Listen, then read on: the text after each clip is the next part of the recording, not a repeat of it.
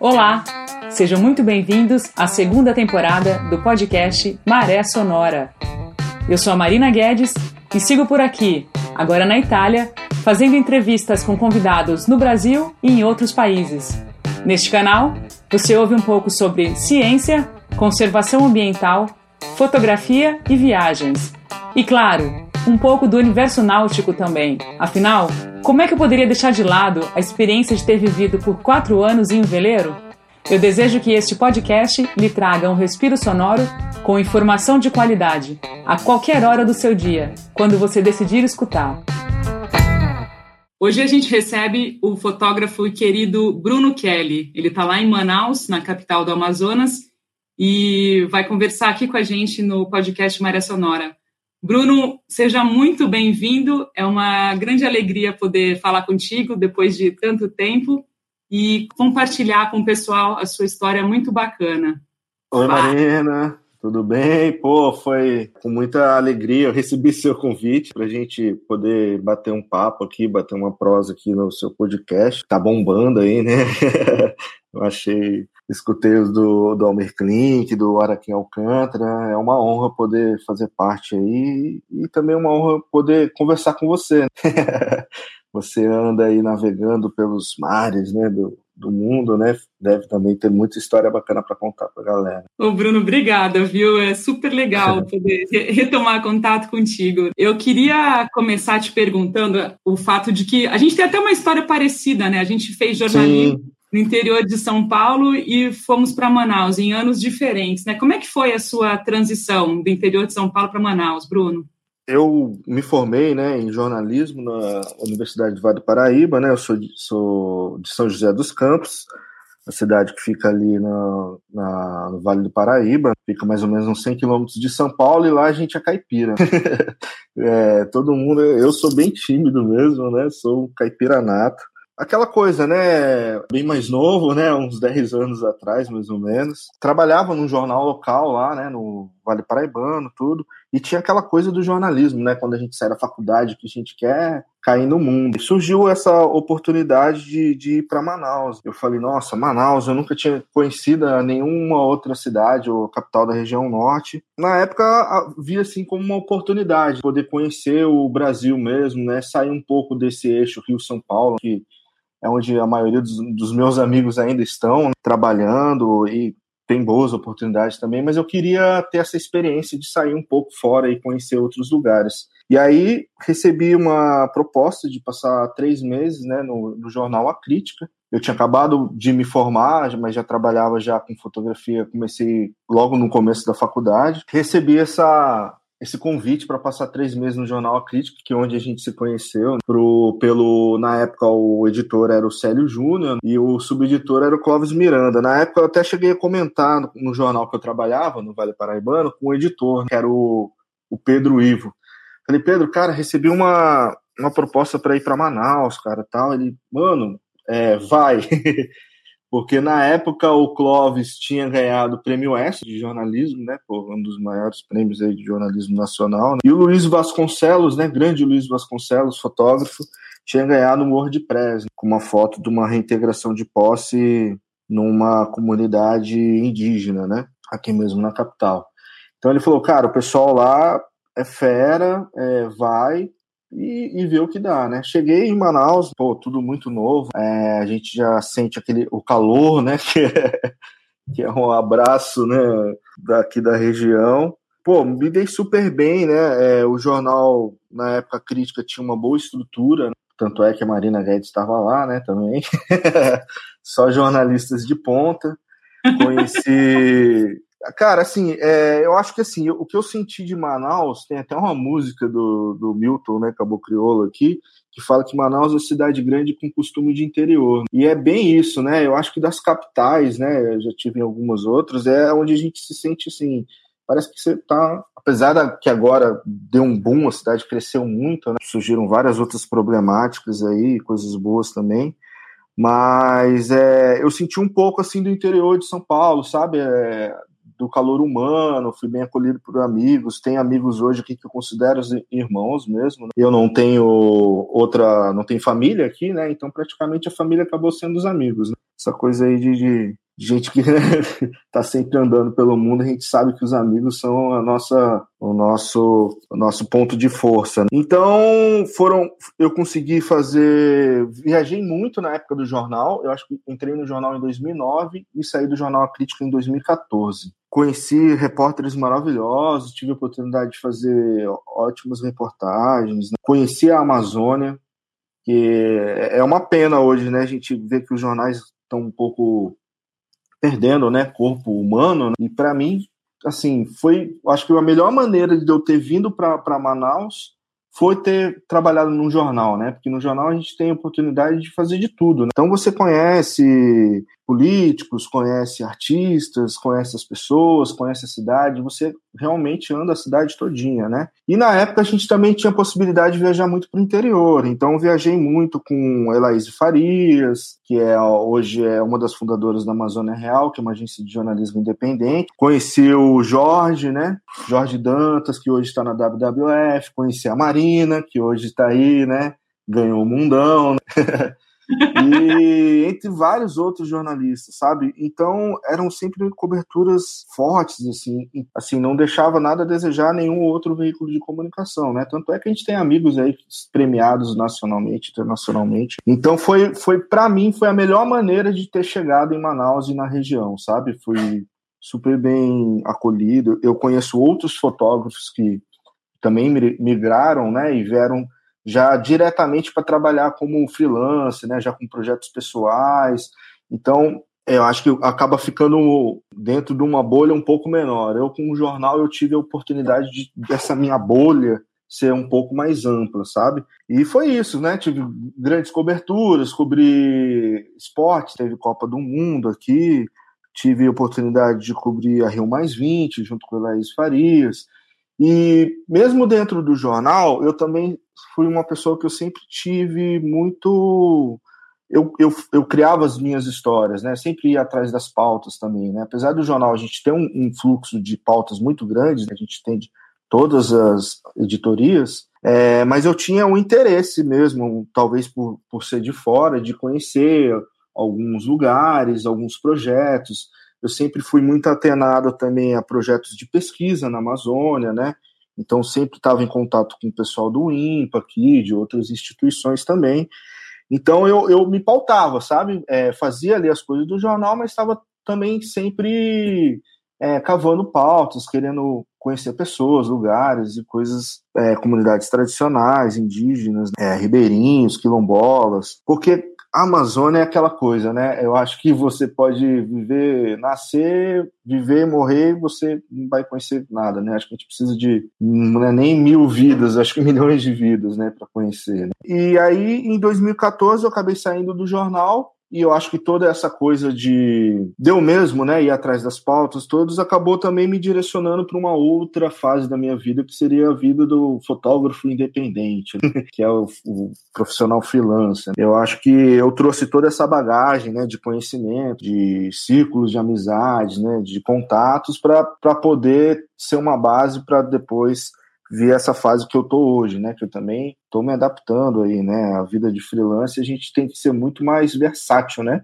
A gente acaba fazendo um pouco de tudo, né? E agora estou nessa fase, né? De é, eu sou freelancer da Reuters, que é uma agência internacional de notícias. Sou freelancer deles, né? Colaboro com eles desde 2012 e tô tendo a oportunidade cara, que é uma coisa assim que eu trago comigo mesmo, assim, de, de, de missão também, que é participar do projeto da Amazônia Real, que é, a, a, como eu falei antes, é uma agência de jornalismo independente, que foi criado pela Kátia Brasil, jornalista que já trabalhou em vários veículos nacionais, e a Laís, que era minha parceira de viagem lá na crítica, né? Ela que me ensinou muito do que eu sei hoje de Amazônia, né? De, de das, todas as problemáticas e povo, as relações, né? Como, como você saber dar, dar tempo né, para as coisas acontecerem aqui você ser aceito né, dentro de, desse, dessa complexidade. Né? E a gente vai fazendo outras coisas também. Também colaboro com, com jornais da Folha de São Paulo, Estadão, internet, né? Então também tenho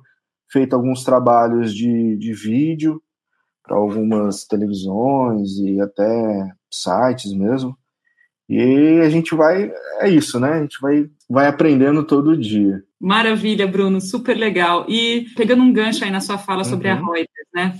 Você uhum. recentemente cobriu situações bem, bem delicadas e até perigosas, como o auge da pandemia de Covid-19 aí em Manaus. Como é que foi isso para você? Você teve medo de sair na rua fotografando? Como é que foi essa experiência, Bruno? Olha, é, foi, acho que foi uma das experiências mais difíceis assim que eu já passei, sabe? Até porque a maioria das minhas pautas não são em Manaus, né? É, apesar de Manaus ser Amazônia também, né? Tem várias histórias aqui, mas às vezes por conta do fluxo de trabalho a gente acaba olhando até pouco para Manaus, sabe? É, são mais coisas pessoais mesmo. E de repente surge, né? Tudo isso, essa situação nova para o mundo todo, que deixou todo mundo paralisado, né? E a gente aqui, né, no Amazonas, você morou aqui, você sabe, a gente sofre muito já, né, com essa população, né, sofre com essa questão da saúde, né. Posso estar falando besteira, mas aqui eu acho, acredito que seja o único estado que o interior não tem um, uma UTI, né. Todos os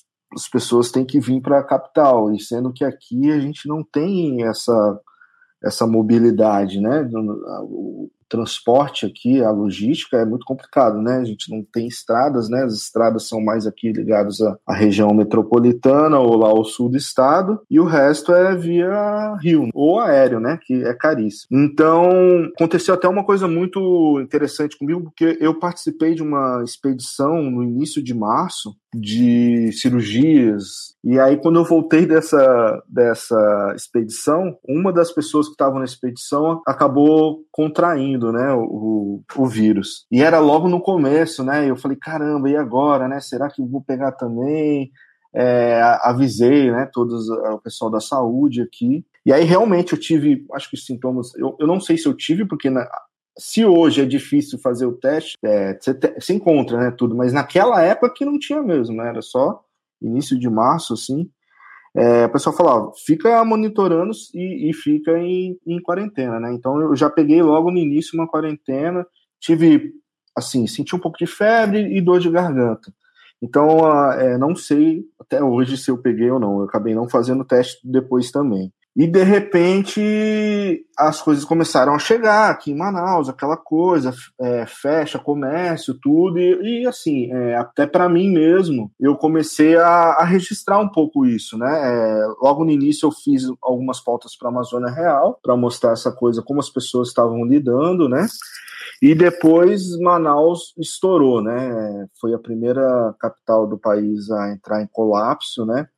A gente teve cenas nossas, pesadíssimas, eu comecei a colaborar algumas pautas também para Reuters, né? E aí a gente entrou realmente de cabeça na, na cobertura. Claro que sempre tomando os cuidados, né? Eu usava é, aquelas roupas macacão, óculos, álcool em gel o tempo todo. No primeiro momento, é, para tentar mostrar o que estava acontecendo é o cemitério, né? Acompanhei alguns velórios, né? É, enterros, né? Ainda não estava naquele esquema de, de valas coletivas é, e era super complicado, super triste, né? Porque imagina, né? A gente por ter essa experiência de jornal, né, não, não já tinha acompanhado, fotografado o jornalista do homem que sempre acompanha, né, enterro velório. Mas ali era uma era super difícil, porque aqueles familiares que estavam ali, primeiro que já tinha a questão do distanciamento, né, não podia chegar próximo do caixão, caixão fechado, e eles também já estavam há dias sem ver a pessoa, né, porque a pessoa a maioria no início ainda estavam hospitalizadas, né? Então, e também estavam ali isoladas, né, no hospital, não podia receber visita de familiares nem nada. Então, puxa, imagina, eles estavam, não tinham nem a, a última lembrança, né, assim, né, daquela despedida, né, que é uma coisa muito da nossa cultura, né? Essa coisa, né? Do, do, do enterro, né? Muito forte pra gente. Então era super complicado, né? Eu sempre prezei muito pela ética, né? Do nosso trabalho. Então sempre a gente, eu chegava, conversava antes com a família, explicava que estava ali por isso. Assim, a maioria da, da, das pessoas entendiam, sabe? Eu acho que eles, pela dor que eles estavam sentindo, eles queriam que aquilo ali né, chegasse à população, que todos soubessem do que estava acontecendo, tudo. E de repente, de uma semana para outra, aí a coisa realmente ficou gravíssima, né? Os hospitais já não tinham mais como receber as pessoas, né? A gente viu aquelas cenas de, de muita gente morrendo em casa, né? Seja por Covid ou seja por outra doença, né? Porque os hospitais já não estavam mais atendendo nenhuma outra enfermidade que não fosse Covid, né? Saturou totalmente mesmo o sistema de saúde, então foi bem complicado. Daí veio também a, a crise do, do, sistema funerário, né? Que aí o, o, a gente passou o cemitério aqui do Tarumã, aqui de Manaus, que é o mais popular, né? Que recebe mais enterros. Acho que era uma média de 40 enterros por dia. Isso, isso nos dias normais. Né? Quando a gente estava no ápice da pandemia, acho que chegou a mais de 240. Ou seja, né? Sei lá quantas vezes multiplicou isso, né? E aí a prefeitura acabou tomando essa decisão de, de fazer o um enterro por trincheiras, né? Então colocavam aqueles 5, 6, 8, às vezes até 10 caixões um do lado do outro, né? um buracão feito, umas valas coletivas feitas por trator e, nossa, era bem difícil também, né? Tudo isso aconteceu muito por conta da situação de saúde, né, que o estado já já vem aí vem se agravando há muito tempo. A gente teve um governador aqui que foi caçado por conta de situações de, de roubo mesmo, né? Um roubo mesmo na, na saúde, né? E essa coisa do interior, né? Depois do interior também, é, eu acompanhei algumas transferências, né, vindo do interior, que quando começou a baixar aqui, né, coisa no interior também já estava bem grave, né? Então as pessoas no interior ainda ficaram aguardando vagas, né, para serem livres aqui, aqui na capital para poderem vir. E quando vieram, muitos já não, não aguentavam nem a viagem de avião. As pessoas entravam com, com, um pouco de vida no avião, quando chegava aqui já chegava morta, né? Então foram cenas bem difíceis, assim, é, é, eu procurava conversar bastante, sabe, com, com os amigos, né, o Rafael Alves, né, que também, o Michael Dantas, os amigos que, Edmar Barros, veio muitos jornalistas de fora também, mas a gente tinha esses mais do círculo, mais amigos pessoais, a gente conversava bastante, porque, pô, guardar aquilo ali dentro também era difícil. Então, vira e mexe, um amigo chegava, chorava, ou a gente fotografava assim, chorando mesmo, sabe? Eu acompanhei um pouco do trabalho do SAMU também, né, que é o serviço de pronto atendimento aqui, né, as ambulâncias. Eu vi uma pessoa falecer na minha frente, né, chegou com a família para um atendimento, chegou com vida ainda, mas a pessoa acabou, o senhor acabou indo a óbito, né? E é, e é uma morte, nossa, terrível, né? Aquela coisa de falta de ar, né? É, parece que tá um afogamento mesmo, né? Então, bem, foram, foram tempos difíceis, sabe? Tempos bem difíceis. Estão sendo ainda, né, na verdade, né? Porque agora Manaus a gente está tá se falando aí, de repente, de uma segunda onda, né? Eu acho que muito por conta dessa coisa do, das atitudes e posições do, dos nossos governantes, né? Seja escala federal ou aqui estadual, acabou criando um desserviço que as pessoas acharam que né, já passou, né? Essa coisa do negacionismo aí muito forte também. E praias lotadas, bares lotados, e a gente não tem vacina, não tem nem tratamento específico, né? Não se sabe até hoje nem com o que você pode tratar, né? Há muita dúvida ainda, né? Espero que, sei lá, de repente, quando o podcast for pro ar, a gente já tenha uma vacina já aí, já pelo menos já em produção, né? Acho que a gente tem que se resguardar mesmo, né? Esse momento ainda de, de resguardo, né?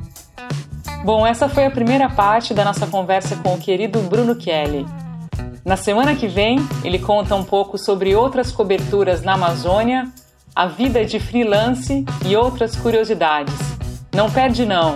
Segue o podcast Maré Sonora e acompanhe todos os episódios, lançados sempre às segundas-feiras. Muito obrigada por estar aqui nos ouvindo. Um grande abraço e até a próxima.